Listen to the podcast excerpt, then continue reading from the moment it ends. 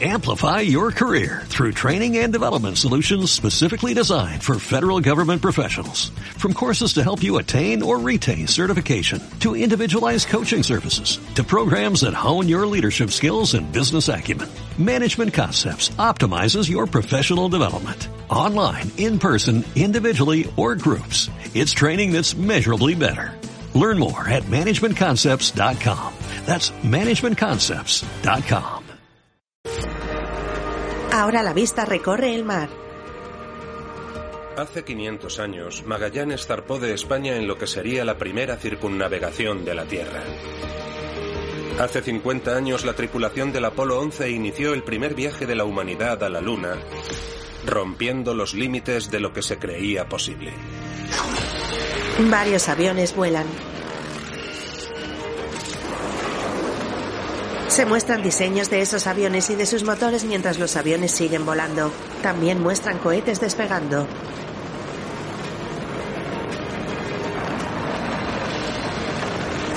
Hoy, nuestro intrépido equipo de aviadores y astronautas intentará volar alrededor de la Tierra más rápido que nadie en un esfuerzo por establecer el récord mundial de circunnavegación atravesando los polos. Recrean la ruta de polo a polo.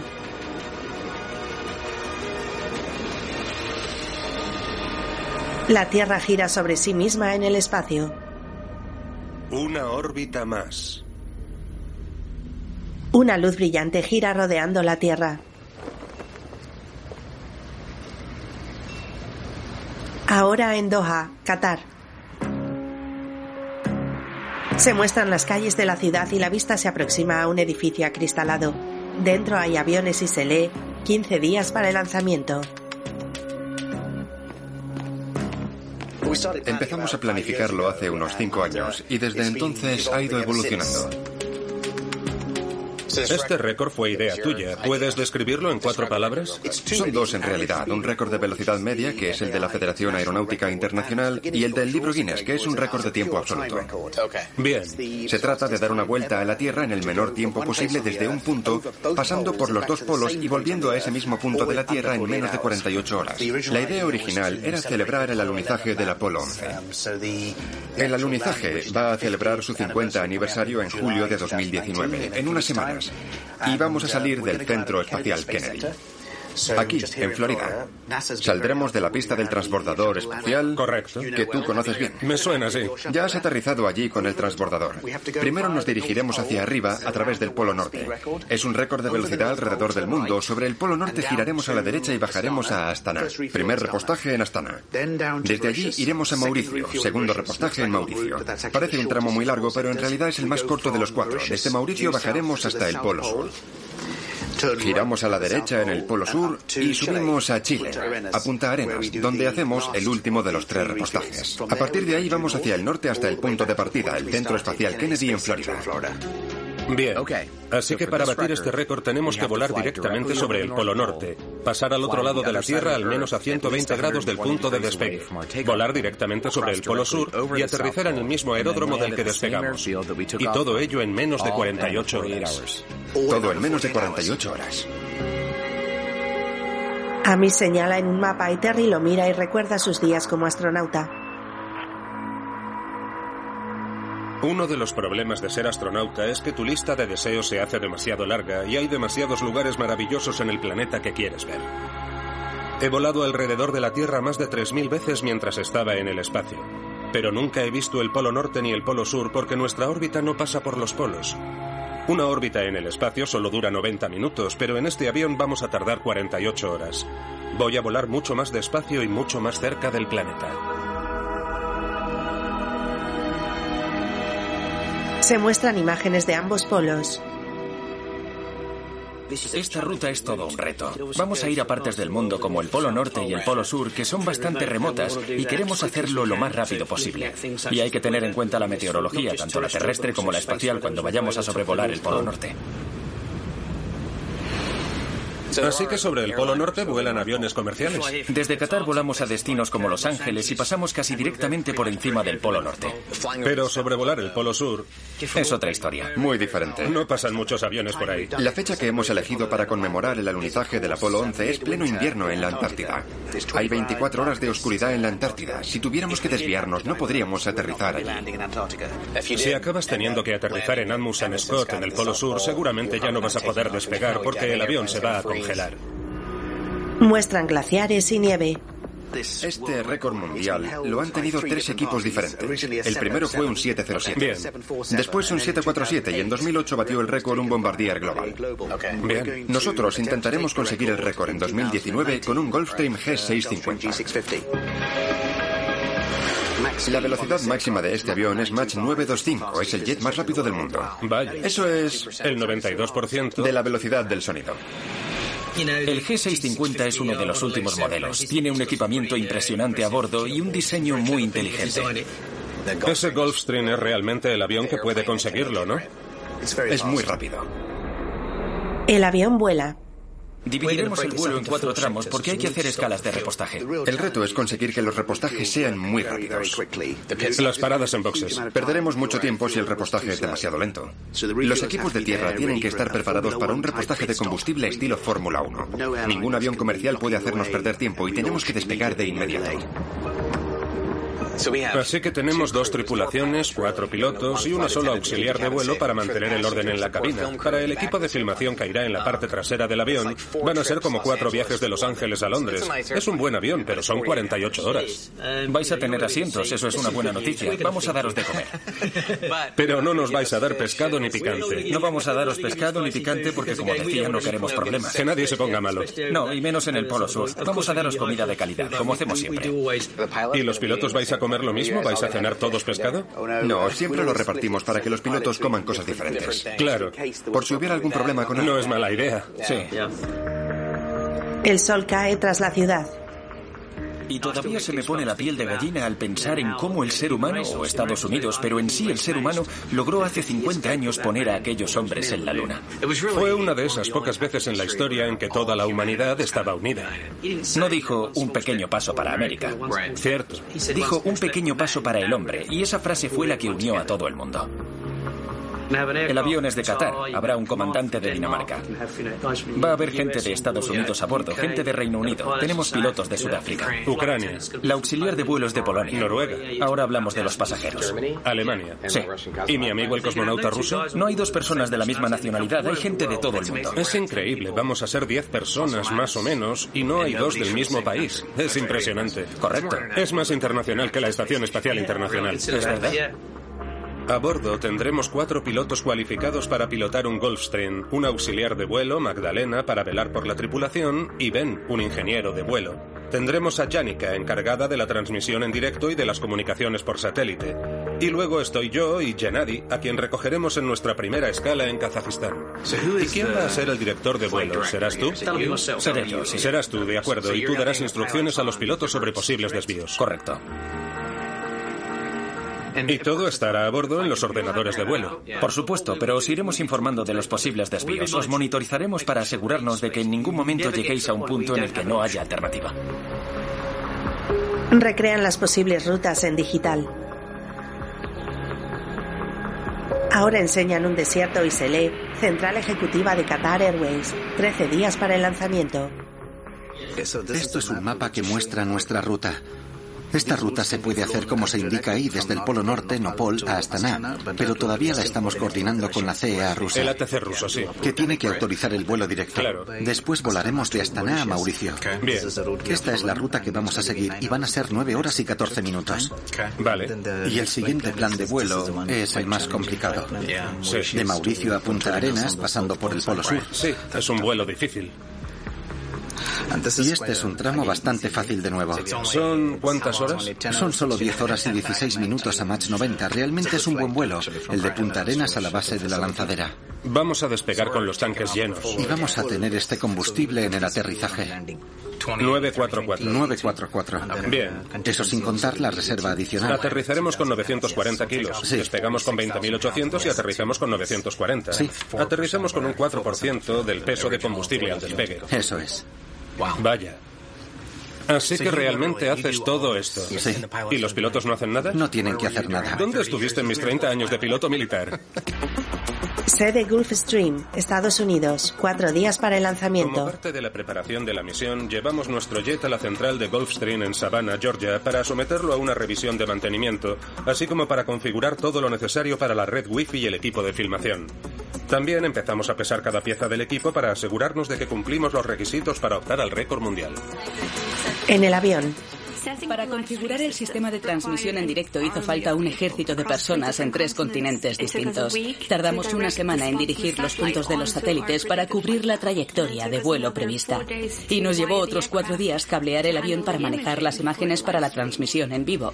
Tuvimos que utilizar unas cámaras muy pequeñas por las restricciones de peso. Bien, ya casi está. ¿Cuántos streamers adicionales? Tuvimos que tender cables desde la cabina de vuelo hasta la zona de carga en la cola del avión. Lo que estábamos haciendo era algo que nunca se había intentado. Esta misión es un auténtico reto tecnológico. En este vuelo la seguridad no está garantizada. El mayor riesgo es cruzar el Polo Sur, donde no podremos desviarnos. ¿Es tan importante para mí esta misión que estoy dispuesta a jugarme la vida? Soy tan friki de la tecnología que sí. Claro, desde luego. un día para el lanzamiento. Ya han empezado las pruebas. Solo tuvimos una oportunidad de probar el sistema de transmisión en vivo durante el vuelo de Savannah al Centro Espacial Kennedy el día antes del lanzamiento. Los pilotos se preparan en la cabina del avión, luego vuelan por el aire.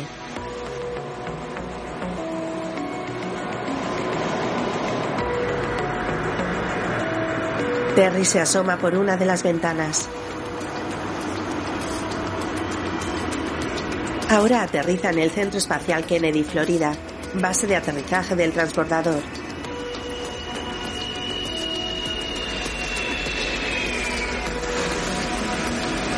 El avión avanza por la pista cada vez más despacio.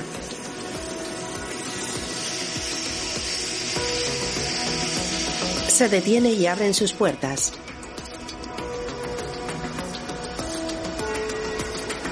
Terry, Hamis y los demás bajan del avión. Muestran un edificio blanco y se lee NASA, sesión informativa previa al vuelo. Muchas gracias a todos y bienvenidos a una órbita más. Va a ser un proyecto muy interesante el que vamos a realizar. Es un vuelo muy largo, dos intensos días. Así que hemos creado un programa de descansos que os pasaremos a todos mañana. Tendremos descansos de al menos tres horas y media por pausa. Así que en los dos tramos cortos tendremos todos tres horas y media. Y en los dos tramos largos cuatro horas y media. La hora de llegada que tenéis prevista es las 8.22.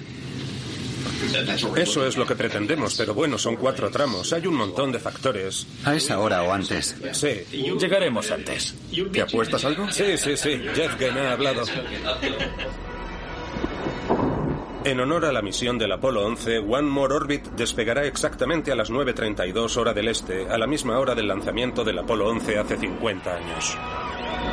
Muestran el lanzamiento. Vamos a empezar con usted. El récord mundial actual es de 52 horas y 32 minutos y su objetivo es hacerlo en 49 horas y 36 minutos. ¿Cómo piensan alcanzar ese objetivo? Bueno, vamos a intentar volar rápido. Entrevista con Hollywood Reporter. Corte a negro. Sobre un paisaje arbolado el sol sale y se lee día de inicio de la misión. En la pista varios hombres hablan y otros examinan el avión de arriba a abajo. Punto 9 correcto. Perfecto. Entonces tenemos ahora mismo seis cámaras a 4K. La pantalla se divide en cuatro enfocando zonas distintas. ¿Hemos pagado el combustible? Está todo pagado. ¿Podemos irnos? Ya pueden irse. Maravilloso. Bien, veré lo que puedo hacer. Dejan algunas cajas junto al avión. Los pilotos y la tripulación se pesan con básculas. Una hora, una hora para el despegue. No más pasajeros. Una hora, una hora para el despegue. Firman una báscula y la prensa les rodea. Va a ser una balanza muy famosa. Lo sé. Muy bien, fantástico. Bien, gracias. Os mantendremos en línea RX-13. Por favor, dadnos una actualización. Me interesa saber cuándo tienen autorización. Centro de control.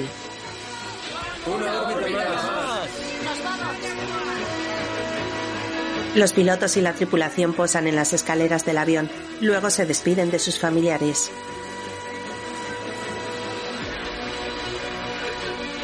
Terry abraza a su padre.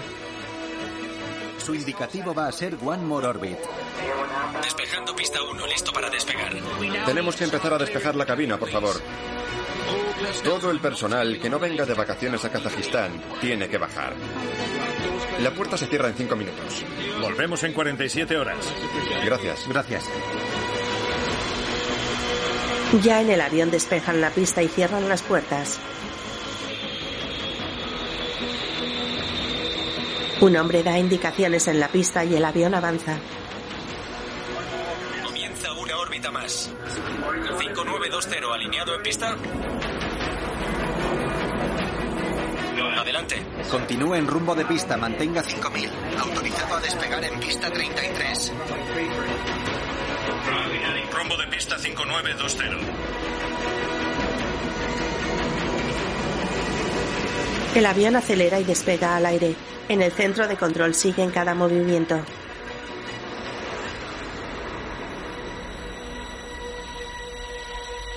Un cronómetro empieza a contar el tiempo una vez despega.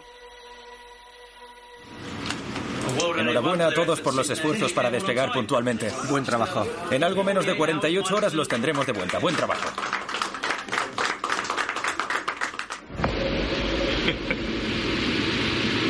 Dime, Terry, ¿qué piensas? Estamos en el aire. Sí. Es increíble. Ya habías despegado desde el Kennedy, ¿no? La última vez que lo hice hubo unos cuantos Gs más. Sí. Y más ruido.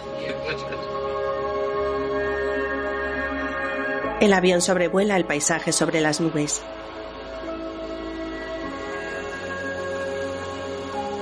Mi nombre es Terry Burns Senior.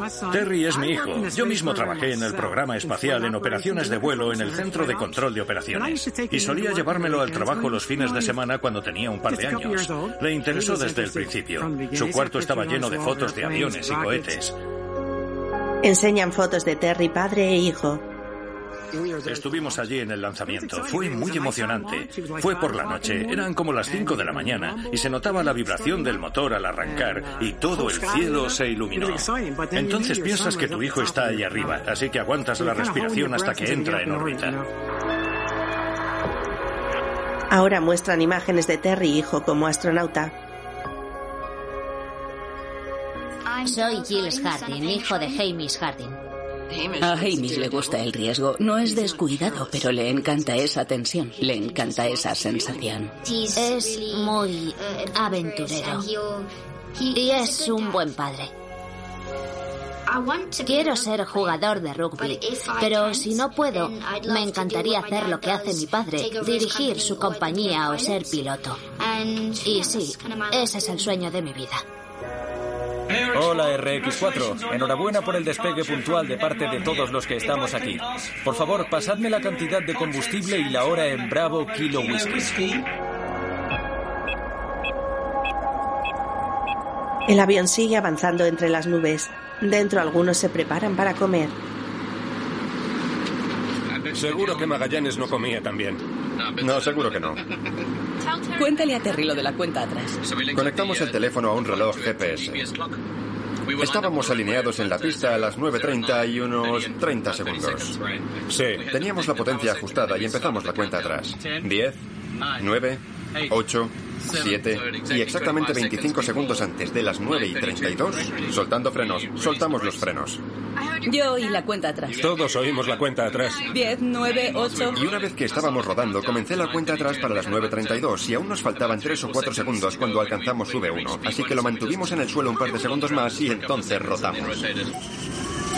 El avión despega de nuevo. ¿Los oísteis gritar? Os oímos, sí. Oímos los gritos que venían de atrás. Fue fantástico. En el cuarto tramo no creo que gritemos tanto. Estaremos diciendo, madre mía, ¿cuándo se acaba esto? Todavía falta uno.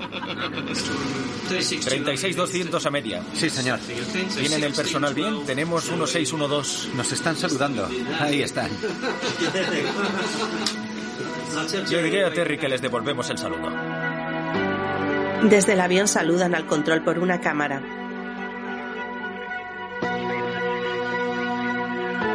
Ahora Terry mira por la ventana con una cámara de fotos en mano. Espectacular. El avión vuela sobre zonas con partes congeladas y se lee norte de Canadá.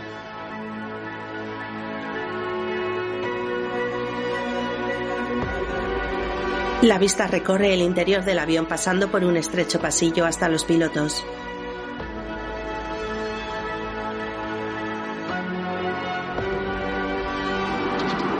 Todavía estamos sobrevolando tierra, seguimos sobre la tundra. Nunca había tenido la oportunidad de volar tan al norte, pero se puede ver mucho más. Y como solo vamos a 800 o 900 kilómetros por hora y a unos 5.000 metros, te puedes tomar tu tiempo y verlo todo bien. Se pueden ver muchos más detalles a esta velocidad tan agradable.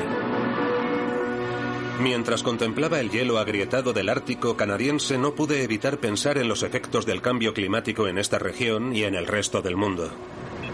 La gente siempre me pregunta, ¿cuando estaba en el espacio podía ver el cambio climático? Por supuesto que no se puede ver el cambio. Hace falta una hoja de cálculo con 50 años de datos para verlo. Pero se puede ver la contaminación, sobre todo en China e incluso en India, una inmensa niebla tóxica.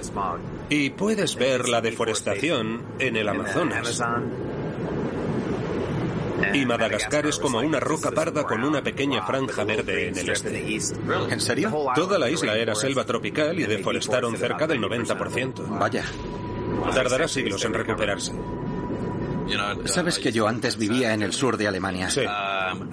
Allí se puede ver claramente cómo en las últimas tres o cuatro décadas se han reducido los glaciares. Sí. Se están reduciendo a lo bestia. Sí.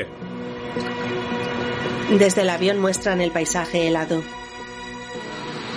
Hace bastante calor aquí arriba. Hay 42 bajo cero y debería ser 56 bajo cero según la escala estandarizada.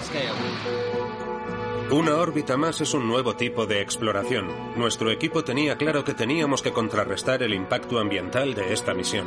Así que nos asociamos con The Carbon Underground, una organización que trabaja por una solución para reducir la concentración de carbono en la atmósfera restaurando nuestro suelo y nuestro ecosistema.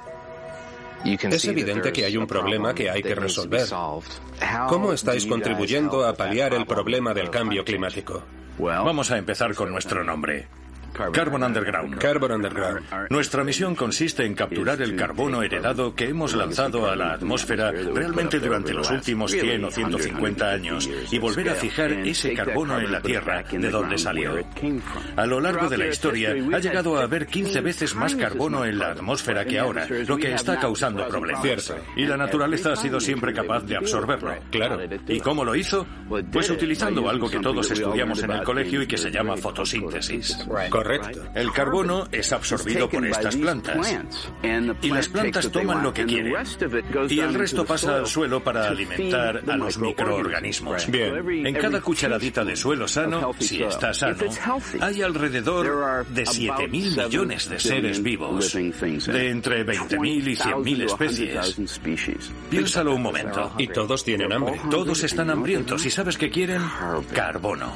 Cuando cultivamos nuestros alimentos, y la clave es cómo los cultivamos, cuando lo hacemos luchando contra la naturaleza en lugar de colaborar con ella. y matamos ese suelo y a los microorganismos, lo que dice la naturaleza es no hay nadie que necesite ese carbono, así que voy a dejarlo ahí arriba. La razón por la que estamos viendo un cambio climático es que hemos desactivado la herramienta que tiene la naturaleza para resolverlo. Con la regulación natural, tratando respetuosamente el suelo, sin monocultivos, sin usar productos químicos y sin labrar la tierra, podemos devolver una cantidad mucho mayor de carbono a la Tierra, donde debe estar. Volviendo a fijar en la Tierra ese carbono heredado al mismo tiempo que reducimos las emisiones. Eso es. Si solo reducimos las emisiones, empeorará brutalmente, muy rápido.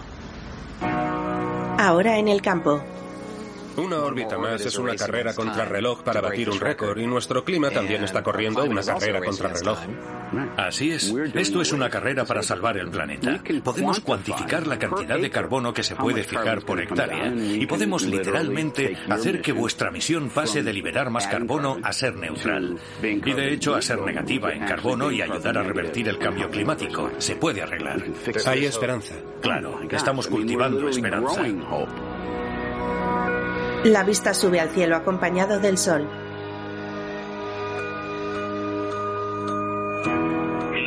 One More Orbit. One More Orbit, voy a daros el parte de meteorología espacial. Tenéis un flujo de rayos X solares clase alfa. Tenéis un flujo de protones solares nivel 1 y tenéis actividad geomagnética índice kilo papa 4. Las condiciones son buenas para sobrevolar el polo.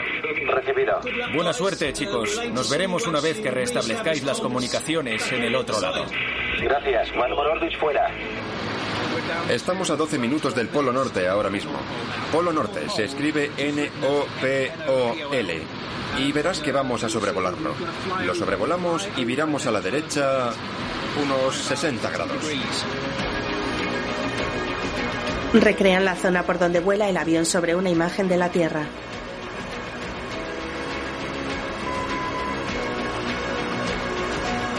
Ahora en cabina.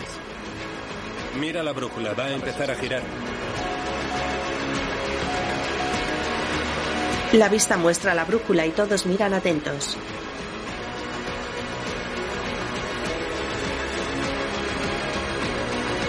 La brújula empieza a girar y todos miran con ilusión.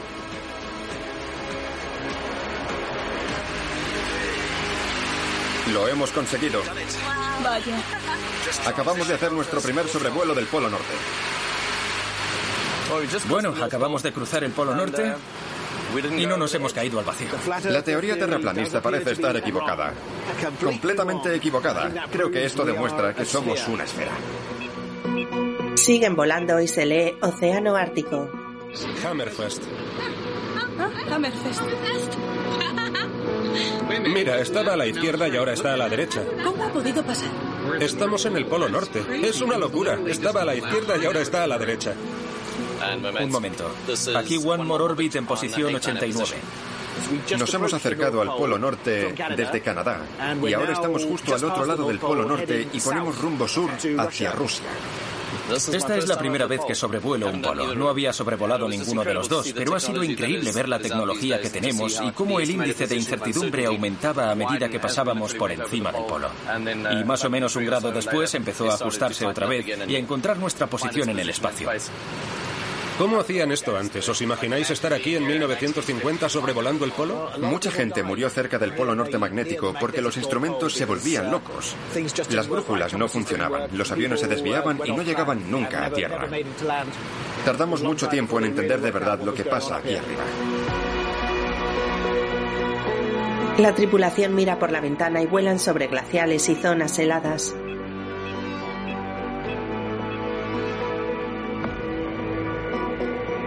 Vuelan sobre el mar. Aquí One More Orbit. Adelante. ¿Podéis anotar la siguiente información, por favor? A la CNN le gustaría hacer una entrevista. Por favor, haz que Terry llame lo antes posible. Quieren hacer una entrevista en directo dentro de 15 minutos. Se llaman una órbita más y su objetivo es completar la circunnavegación más rápida de la Tierra sobrevolando los dos polos en un jet ejecutivo. ¿Puedes oírnos? Hola, bien. ¿Cómo están? Bien. Bien. Y lo están transmitiendo en vivo. Desde el interior de ese avión cerca del Polo Norte hablamos con el exastronauta y comandante de la Estación Espacial Internacional, el coronel Terry Burns. Anderson, encantado de hablar contigo. Acabamos de cruzar el Polo Norte hace una hora. No sé si es posible mover la cámara un poco y enseñarnos dónde están y cómo es el avión. Sí, vamos a echar un vistazo. Ahora mismo está nublado, pero hemos visto algunos claros espectaculares sin nubes. Y el hielo es simplemente una belleza. Entonces, ¿cuánto tiempo esperan que dure este vuelo? Bueno, esperamos que dure unas 47 horas para conseguir el récord. Qatar Executive son los propietarios del avión y tenemos un personal de apoyo increíble. Supongo que tienen ingenieros y técnicos muy buenos para hacer que funcione el wifi, ya que lo más normal es que a todos nos funcione fatal en los aviones. Pues nuestro satélite, nuestros satélites Inmarsat, están sobre el Ecuador, así que perdimos la cobertura mientras sobrevolábamos el polo. Pero volvimos a tener conexión con el satélite unos 30 segundos después. Les deseamos lo mejor, coronel Burns. Muchas gracias, estaremos siguiéndolos. Gracias por invitarnos. Muy bien, tengan cuidado allá arriba. Siguen volando y se lee Siberia. En ruta hacia la primera escala de repostaje, el control aéreo ruso nos había dado una ruta muy indirecta. Así que nuestro piloto Yevgen les habló en ruso y les dijo que íbamos a recoger a Gennady Padalka, un legendario cosmonauta ruso, y además un buen amigo mío de nuestros días en la Estación Espacial Internacional. Si tienen la oportunidad de contactar con Novosibirsk, por favor hablen con ellos. Este es un proyecto internacional, por si sirve de algo. Un héroe de la Federación Rusa, el cosmonauta Gennady Ivanovich Paalka, está participando. Les estaremos agradecidos por cualquier ayuda. Después de oír aquello, nuestros amigos del control de tráfico aéreo ruso nos dieron una ruta directa. Ahora enseñan la Tierra desde el espacio con auroras boreales. Ahora en un planetario con el coronel Gennady Padalka, cosmonauta. Me parece que la humanidad siempre mirará al cielo y a las estrellas y siempre soñará con explorar nuestro universo y nuestro sistema solar. Ahora sobrevuelan montañas verdes y se lee Nur Sultan, Astana, Kazajistán. Creo que lo más importante que he aprendido a lo largo de mi carrera espacial es la amistad. Cuando diferentes países colaboran, es fantástico que nuestras naciones, nuestros países, nuestra gente, nuestras agencias sean capaces de trabajar juntos. Es un gran ejemplo para toda la humanidad.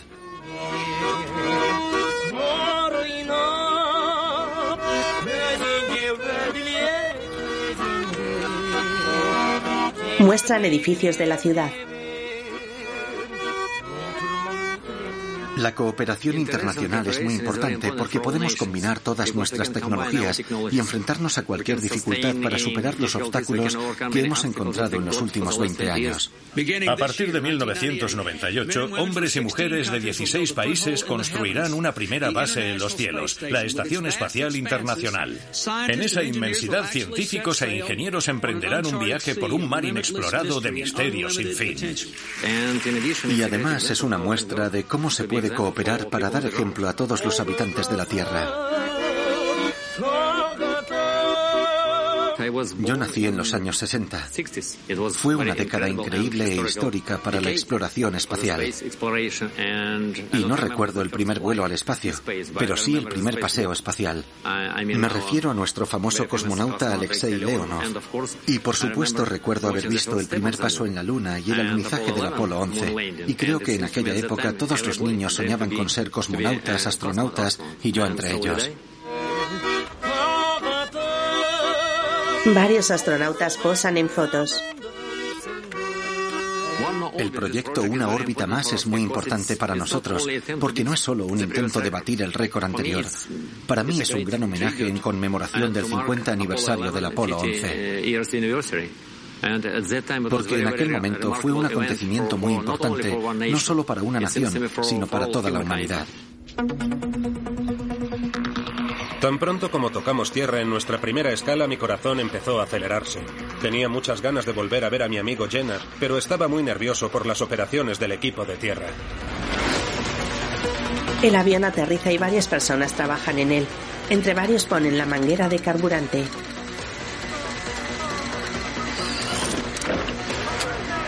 Todo va bien por el momento, vamos por delante de lo previsto. Ahora mismo vamos cinco minutos por delante de los cálculos, así que de momento vamos bien. Es demasiado pronto para ser optimistas. Además de esta escala, todavía nos faltan otras dos. En realidad esperamos batir otro récord mundial cuando lleguemos al Polo Sur. Sí. Batiremos también el récord del vuelo más rápido entre el Polo Norte y el Polo Sur. Llenan el depósito. ¡Listo! Ahora mismo las cosas van bien, pero nos quedan tres de las cuatro etapas por delante. Todavía queda mucho camino. La tripulación sube de nuevo al avión.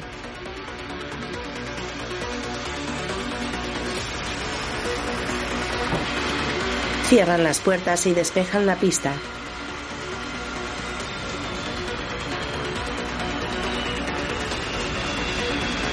El avión avanza aumentando poco a poco su velocidad.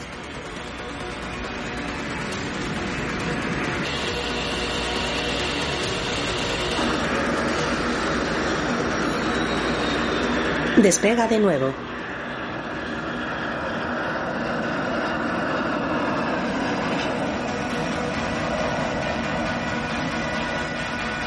Se aleja volando por el cielo.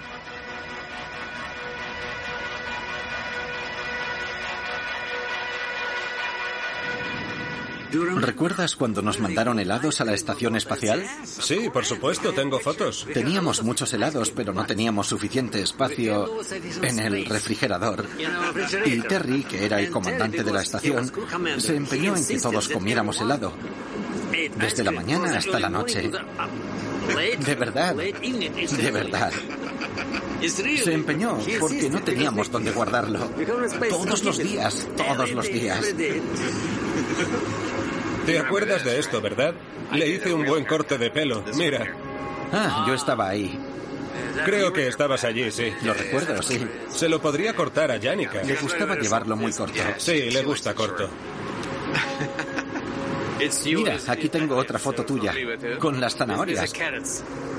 Con unas zanahorias. ¿Te acuerdas? Claro que me acuerdo. Un día estaba en el nivel superior y de repente pensé, madre mía, qué calor tengo aquí abajo. Ah, y cuando miré hacia abajo... ¿Y? Ah, era el sol. El sol estaba pasando por delante. La mancha solar, sí, sí. Madre mía, cómo quemaba aquello. Y Sasha estaba allí. Así que empezamos a reírnos y él sacó la cámara e hizo esta foto. Pensaste que se te estaba derritiendo algo. Era un calor increíble, en serio. Como estar bajo una lupa en el espacio sin una atmósfera que filtre el sol. Se suceden varias fotografías de Terry y más astronautas en una nave.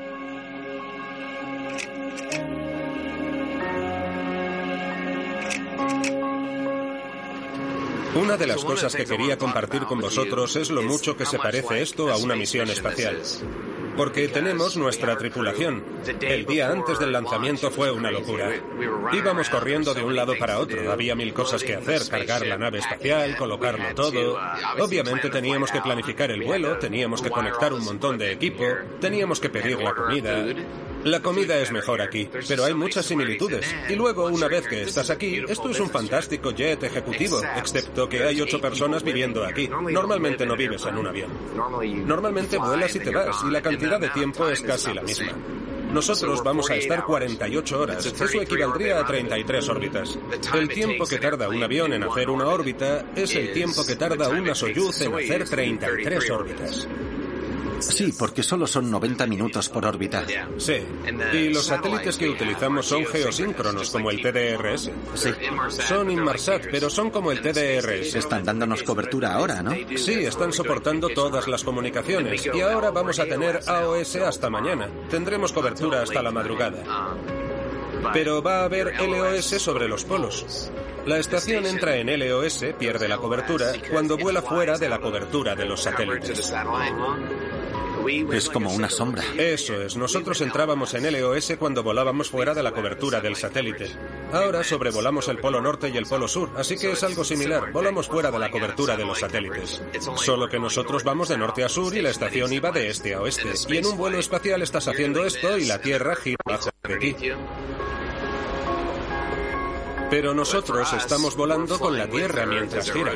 Claro, claro. Así que estamos haciendo una especie de tirabuzón alrededor del planeta, mientras que la estación sigue una trayectoria fija y la Tierra se mueve por debajo.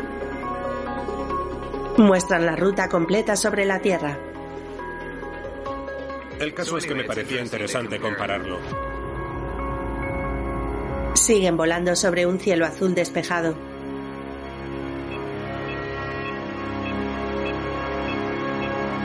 En cabina los pilotos miran todas las pantallas concentrados. ¿Cómo va el wifi, Janica? Es increíble. Está muy por encima de lo que esperaba. 2000 aproximadamente. ¿Eso es bueno o malo? Es fantástico.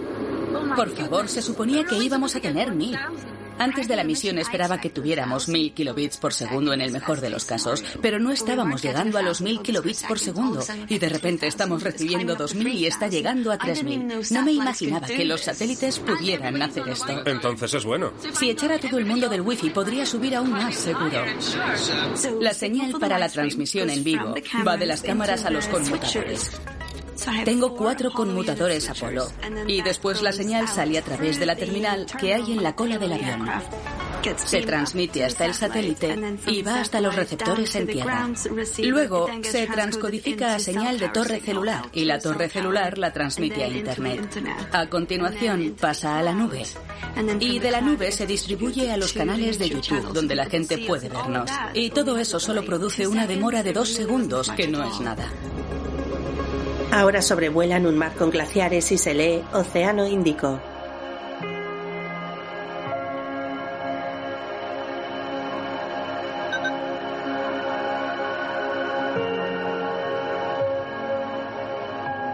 Los pilotos charlan en cabina.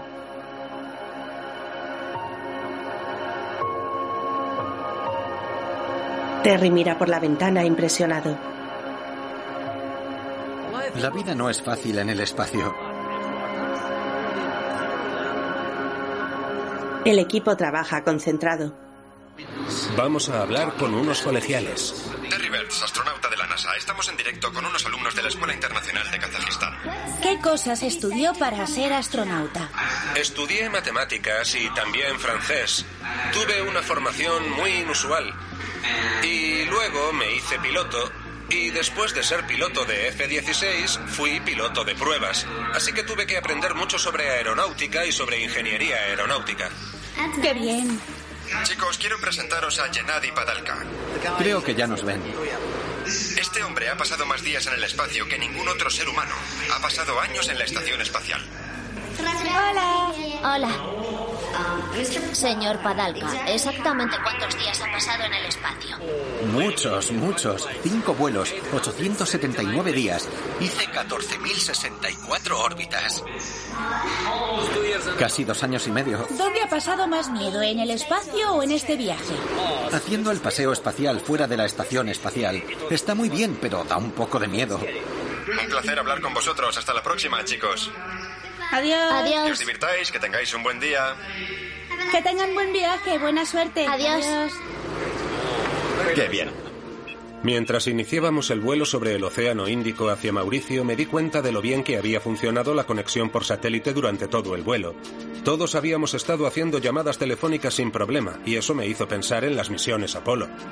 En aquella época no había satélites geosíncronos y no había una conectividad global como la que tenemos hoy. Había telegramas, transmisiones de radio, agencias como Reuters, Associated Press y cualquier otra fuente que las organizaciones locales de noticias pudieran conseguir. Muestran varios despegues. En Port Louis, en Mauricio, nos presentaron a Amanda Bulel, una de las mujeres responsables de la cobertura en televisión del alunizaje del Apolo 11. Y nos estuvo explicando cómo se informaba de los grandes eventos en un país sin conectividad. Manda entra a un gran edificio. El estudio principal estaba allí.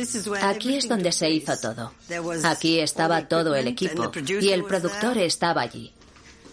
Todo esto fue en 1969.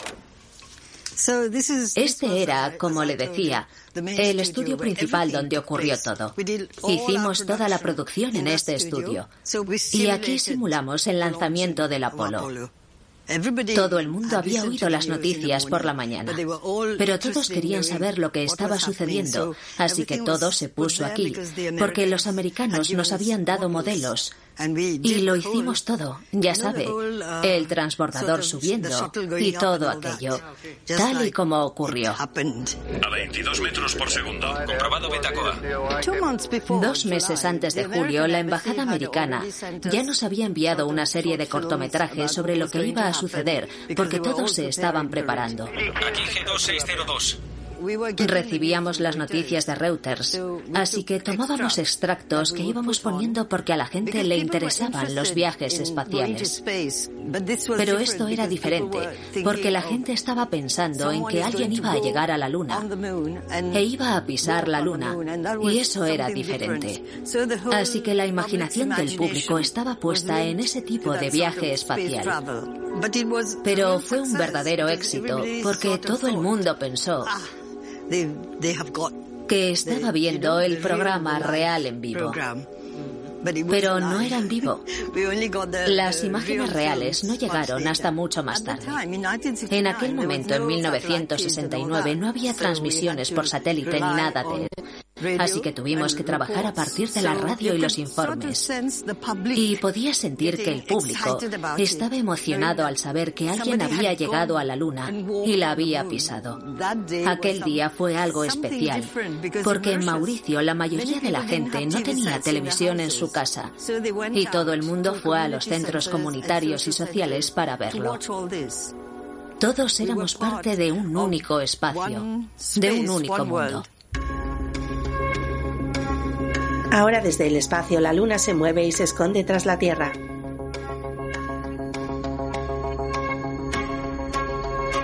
Ahora marcan la ubicación del avión en una imagen de la Tierra. El avión desciende y se lee segunda escala de repostaje por Luis Mauricio. One Orbit tiene autorización para aterrizar.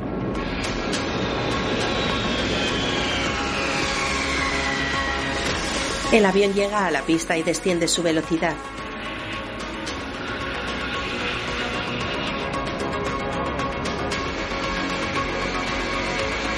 En la pista lo esperan varias personas preparadas.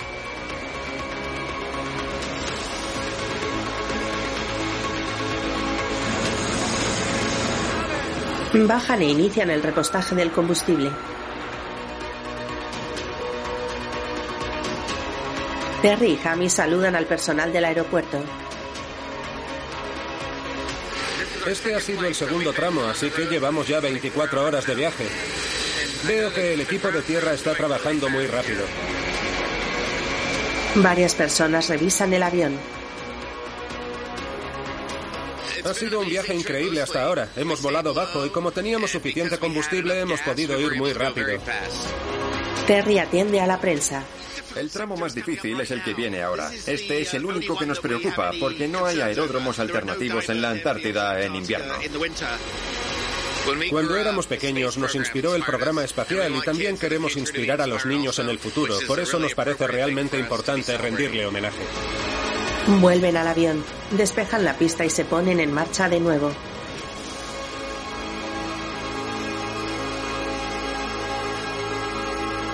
El avión despega. Debido a que esta siguiente etapa era tan crítica en cuanto a combustible, teníamos que reducir el peso tanto como fuera posible, y eso significaba dejar a Jenna en Mauricio. A medida que nos dirijamos al sur hacia la Antártida, perderemos la mayor parte de las comunicaciones y la conexión con los satélites. Y cuanto más nos vayamos acercando al polo, peor van a funcionar las brújulas. Todo esto me hace pensar en Magallanes navegando hacia lo desconocido hace casi 500 años. Y lo hizo con varios barcos llenos de marineros. En el puerto hay varios barcos. En una estatua se lee Fernando de Magallanes.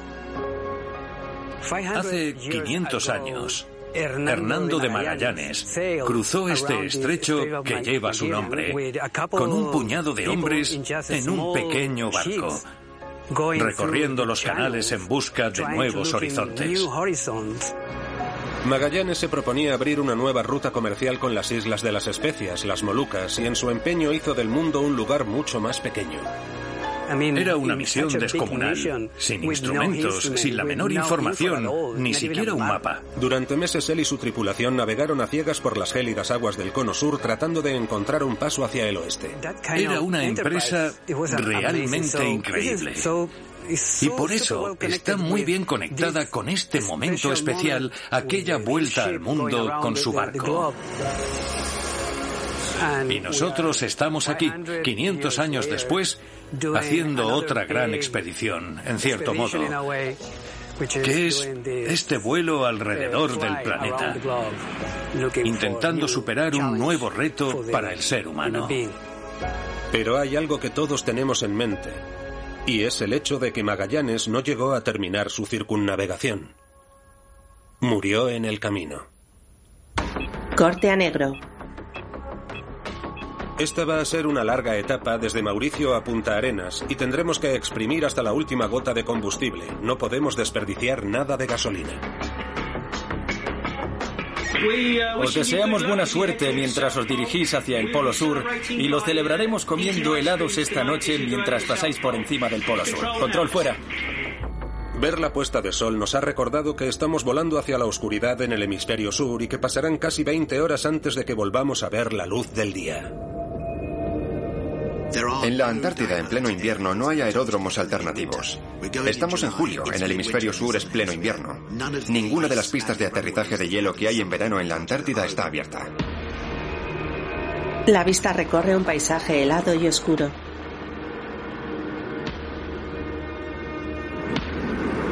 En casi todos los planes de vuelo siempre tienes un destino final, pero también tienes rutas alternativas.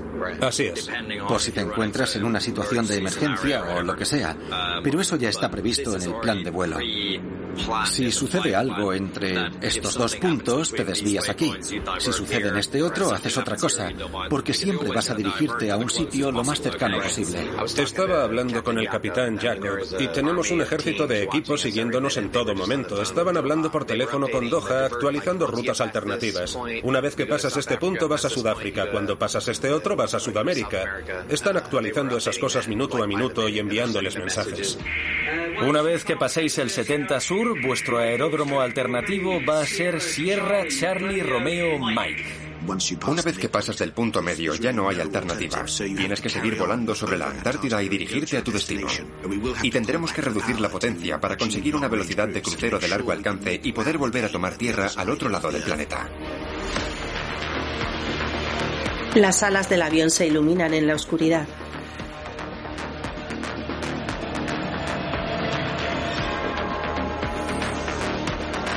Los pilotos observan atentos el paisaje con niebla.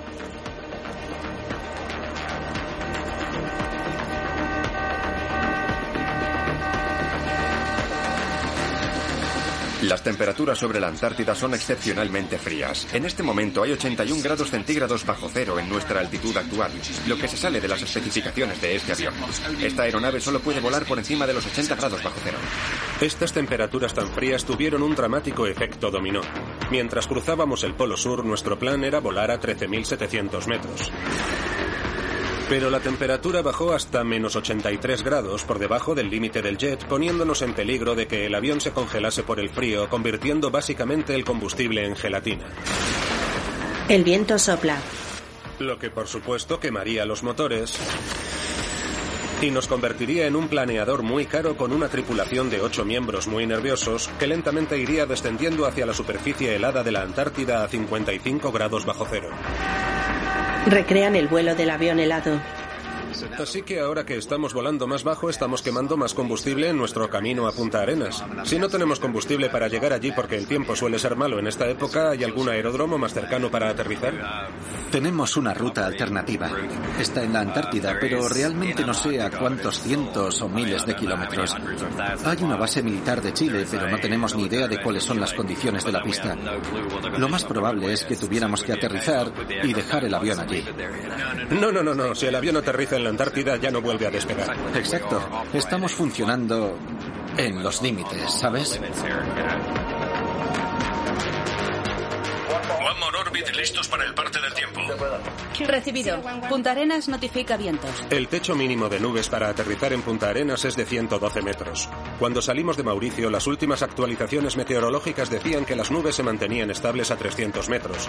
Pero al cambiar de dirección sobre el Polo Sur, recibimos una actualización que nos informaba de que el techo estaba bajando rápidamente y se convirtió en una carrera para ver quién llegaba primero a la pista, nosotros o las nubes. No se puede aterrizar si el tiempo está bajo mínimos y tener que desviarnos un aeródromo alternativo significaría la renuncia al récord y el fracaso de la misión. Afortunadamente, el tiempo se mantuvo justo por encima de los mínimos lo suficiente para permitirnos aterrizar en Chile como estaba previsto. El avión desciende en la oscuridad. Aterrizamos en Punta Arenas con un porcentaje mínimo de la carga de combustible inicial. Descender para volar a una altitud más baja nos había costado 450 kilos extra de combustible, llevándonos al borde del mínimo absoluto necesario para cubrir aquel tramo ultralargo sobre la Antártida. También nos costó unos preciosos minutos de la ventaja que llevábamos. En esta escala de repostaje no podía haber el menor problema.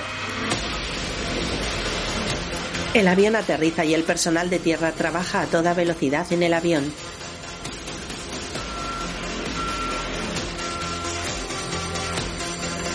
Llevan la manguera del combustible y la conectan.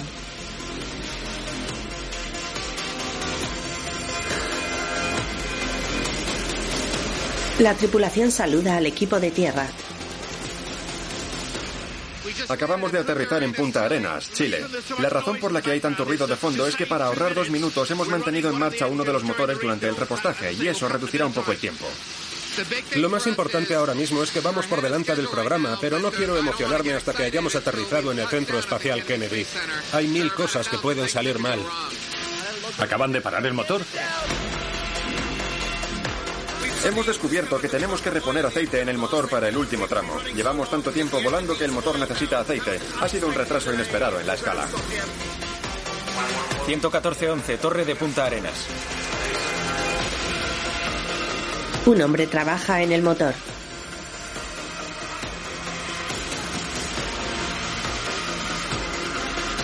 La tripulación del avión empieza a subir.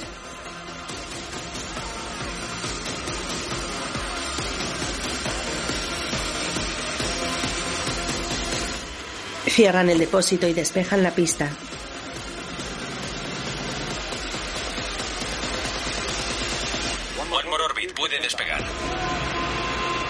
Muy bien. El avión avanza y despega. Hasta que no estuvimos todos otra vez en el avión para el despegue, no nos dimos cuenta de cómo apestaba Ben. ¿Has apagado las luces, Terry? Hueles fatal, ¿te has dado cuenta? Sí. Lo que pasó fue que mientras cambiaba el aceite de los dos motores, también se dio cuenta de que los conductos del baño se habían agrietado y le estaba cayendo todo encima. Al volar sobre la Antártida hacía mucho frío y según parece la orina se había congelado y se había salido.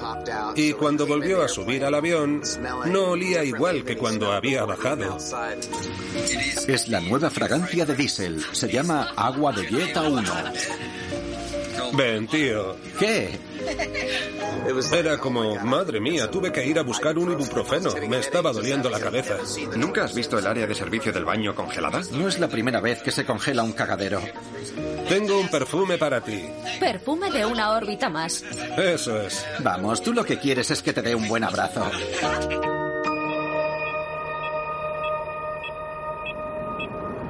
Magallanes fue el primero que dio la vuelta a la Tierra hace 500 años. Es increíble que hagamos lo mismo 500 años después. Sí. Probablemente vio ese mismo lugar al pasar.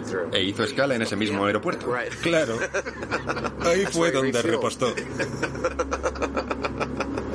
En este punto del viaje todos estábamos agotados. Genial. ¿De quién ha sido la idea? Evidentemente mía. Pausa para dormir. Después de 40 horas sin dormir bien, un buen café con una bolsita de té. Bueno, café y té. Una bolsita de té, sí. ¿Como lo de los calcetines desparejados? Sí. Vale. Pero también estábamos aliviados de haber superado esa larga etapa del Polo Sur y de estar ya en el tramo final. ¿Estás diciendo que tenéis cinco más? En este momento tenemos 12.678 kilos de combustible. La temperatura de los tanques de combustible es de menos 9. Muy bien, muchas gracias. Recibido. Aquí estamos viendo que habéis ascendido. ¿Lo confirmas? Sí, confirmado. Estábamos experimentando algunas turbulencias moderadas a nivel de vuelo 360 y habría sido necesario reducir la velocidad. Subimos a nivel de vuelo 380 para evitarlo. De acuerdo, ¿y cómo es la velocidad en comparación con 360? Bien, hemos perdido dos nudos. Muy bien, está bien. Solo quiero confirmar que antes nos has dicho que había una posibilidad de atajo que podría permitirnos ganar unos cuatro minutos. ¿Cómo vamos con eso? Colombia. Correcto, sería por Colombia. El centro de control nos había buscado un atajo a través de Ecuador y Colombia, pero un poco más tarde nos enteramos de que este atajo pasaba directamente sobre un volcán activo. Normalmente no se permite que los aviones vuelen sobre volcanes activos debido al riesgo de que la ceniza volcánica entre en los motores y los incendie. Pero el centro de control había conseguido el permiso. Sobre posición roles, requerimos directo a Kilo, India, Lima, Eco, Romeo. Muy bien, entiendo que de posición roles requerís directo a posición killer. Vamos a ver si podemos conseguirlo. Gracias, todo arreglado. Podéis seguir adelante con el plan. Fantástico, muchas gracias a todo el equipo. Gracias y disfrutad del resto del vuelo. Adiós desde el centro de control. Muchas gracias. RX5 fuera. Marcan la ubicación del vuelo. Aquí estamos. Muy bien, acabamos de entrar en el hemisferio norte. Sí. ¿Te lo puedes creer? ¿Cómo has dormido? La verdad es que bastante bien. Muy bien. Ahora estamos a unos mil kilómetros al sur de Florida. Acabamos de dejar atrás América del Sur y estamos sobrevolando el Caribe en este momento y vamos a estar en el Centro Espacial Kennedy en dos horas. ¿Qué es lo que siente cuando está en el espacio? Felicidad. Me encanta flotar y me encanta ver eso. Eso es una de las mejores cosas. La vista recorre la Tierra por el espacio.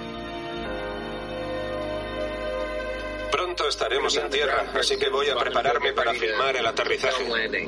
Muy bien. Un placer hablar con vosotros. Adiós. Adiós.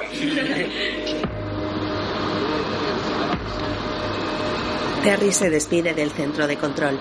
Varias personas trabajan sobre unas mesas. Jeff, Jeremy, ven a firmar aquí. Firman en la maqueta de un avión. Perfecto. ¿Dónde firmo? Los pilotos se preparan en los mandos. Fantástico. Un placer volar con usted. Igualmente. Se estrechan la mano. Fuera coordinan varios aparatos electrónicos. RX4, aquí RX11. Buenos días a todos.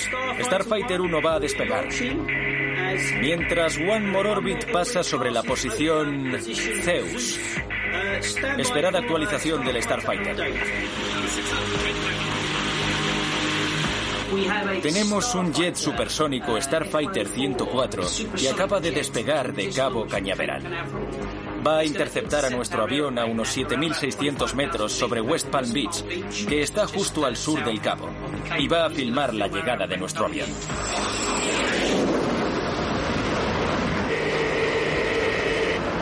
Un avión más pequeño despega y va junto al avión de la misión.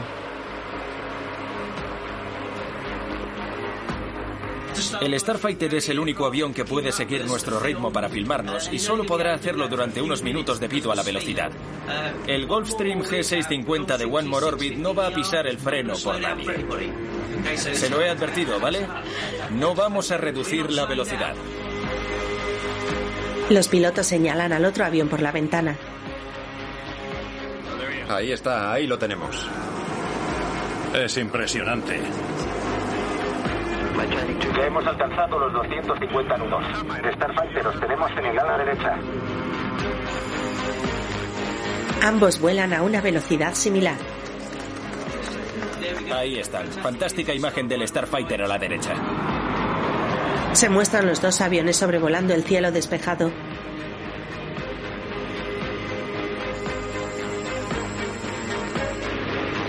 Marcan dos puntos. A la derecha se lee Cabo Cañaveral y a la izquierda Punto de Encuentro Zeus. Estamos a punto de aterrizar. Todo bien, qué maravilla.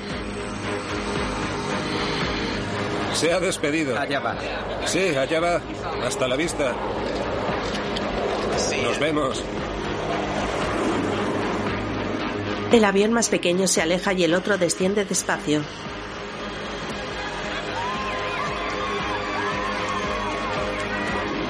El avión se acerca a la pista.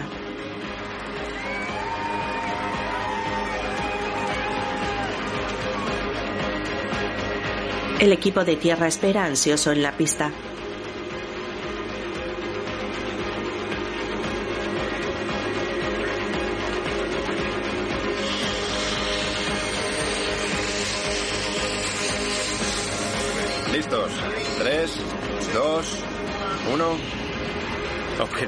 Conseguido.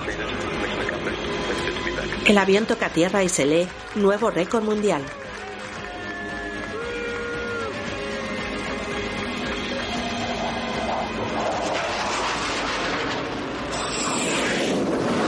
El equipo lo celebra en el avión. Tienes un récord mundial, amigo. Tenemos un récord mundial. Bien hecho, equipo, bien hecho. Sí. Lo logramos. Bien hecho, chicos. Fantástico. Vaya misión. Bien hecho, equipo. Tenemos un récord mundial. Tenemos el récord de 46 horas y 40 minutos en una vuelta al mundo pasando por los dos polos. No me lo puedo creer. Hemos establecido un récord volando alrededor del mundo más rápido de lo que nadie lo ha hecho nunca. Felicidades. Es increíble. Ahí están las familias. Hola. Buenos días, hermano. Lo hemos estado siguiendo en Twitter todo el tiempo. Fantástico. Enhorabuena. Muchas gracias. Gracias por venir. Encantado de verles. Bienvenido. Buenos días. Muchas gracias. Bienvenidas. Gracias. No podríamos haberlo logrado si no hubiéramos cumplido cada uno con nuestro cometido. Buen trabajo.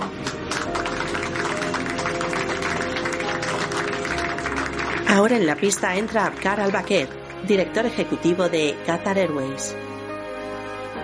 Bienvenido a bordo, señor. Saludos, jefe. Buenos días. Enhorabuena. Muchas gracias. Gracias. ¿Cómo ha sido? Largo. Fantástico. El avión se ha portado fenomenal. La tripulación baja.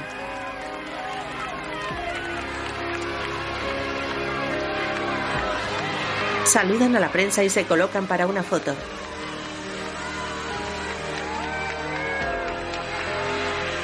Así se hace, Terry. Ahora abrazan a sus familiares.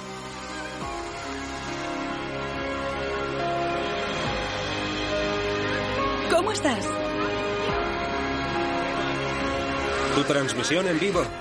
Durante las últimas 46 horas, más de 200 personas de todos los continentes del planeta se han unido para dar un paso más en el viaje de exploración de la humanidad. Nuestro equipo ha circunnavegado el globo sobrevolando los dos polos un 11% más rápido de lo que nadie había conseguido antes.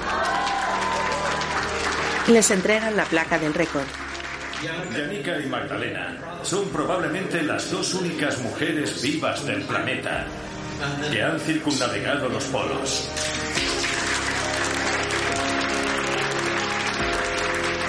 Sobre los hombros de Magallanes, Collins, Armstrong y Aldrin hemos ampliado los límites de lo que es capaz de hacer la humanidad.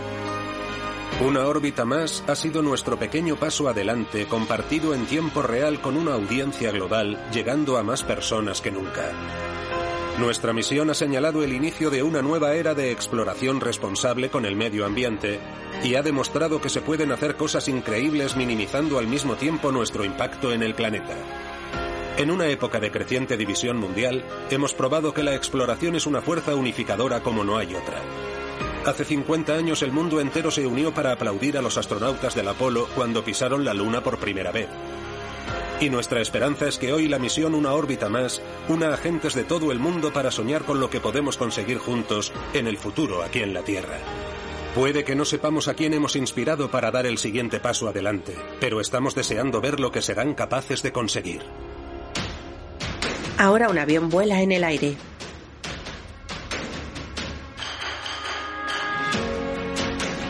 La imagen va a negro hasta formar un cielo estrellado. Estadísticas de la misión One More Orbit. Distancia total recorrida 40.172 kilómetros. Velocidad a batir 822 kilómetros por hora. Velocidad media de One More Orbit 861 kilómetros por hora. Tiempo a batir 52 horas 31 minutos 48 segundos. Tiempo de vuelo final 46 horas 40 minutos 22 segundos. Margen 5 horas 51 minutos 26 segundos.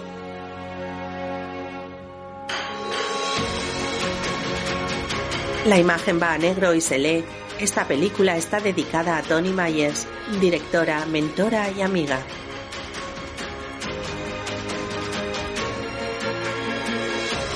Los créditos se suceden en letras blancas sobre fondo negro. Amplify your career through training and development solutions specifically designed for federal government professionals. From courses to help you attain or retain certification, to individualized coaching services, to programs that hone your leadership skills and business acumen, Management Concepts optimizes your professional development. Online, in person, individually, or groups. It's training that's measurably better. Learn more at managementconcepts.com. That's managementconcepts.com.